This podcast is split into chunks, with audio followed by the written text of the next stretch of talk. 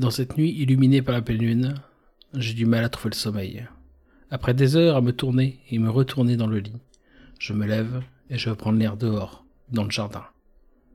Mais le jardin n'est pas comme d'habitude. D'habitude, il n'y a pas cette porte au milieu. Intrigué, j'en fais le tour. Je ne vois rien de bizarre, si ce n'est qu'elle est dans mon jardin et qu'elle n'a rien à y faire. Bien décidé à découvrir la raison de cette présence, j'ouvre la porte et rentre à l'intérieur. Je tombe sur un escalier en colimaçon, qui descend, qui descend tellement que je n'en vois pas le fond, bien que celui-ci est éclairé. Avec un mélange de hâte et de prudence, je le descends.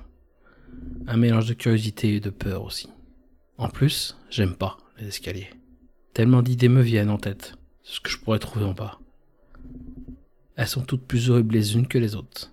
Et pourquoi moi Pourquoi dans mon jardin Et surtout pourquoi j'ai passé cette porte L'idée me vient de faire demi-tour et de retourner dans mon lit.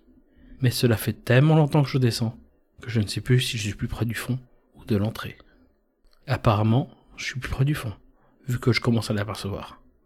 Je finis de descendre l'escalier silencieusement, ne voulant surtout pas alerter quelconque créature qui pourrait être ici. Il y a bien une créature là-dessous. Je la sens se frotter à ma jambe, avec ce bruit caractéristique d'un chaton. Ok, je vais décidément de surprise en surprise.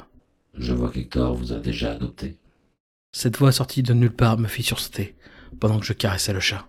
Je relève la tête et je vois une silhouette, dont les contours paraissent indéfinissables. Qui, qui, qui êtes-vous? Je suis l'imaginaire et j'ai une mission pour vous.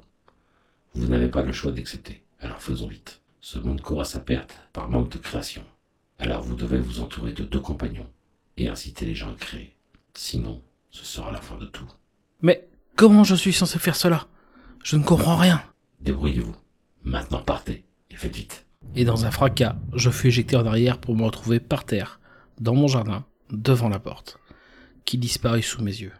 Voilà la véritable histoire derrière la création du 3 minutes challenge.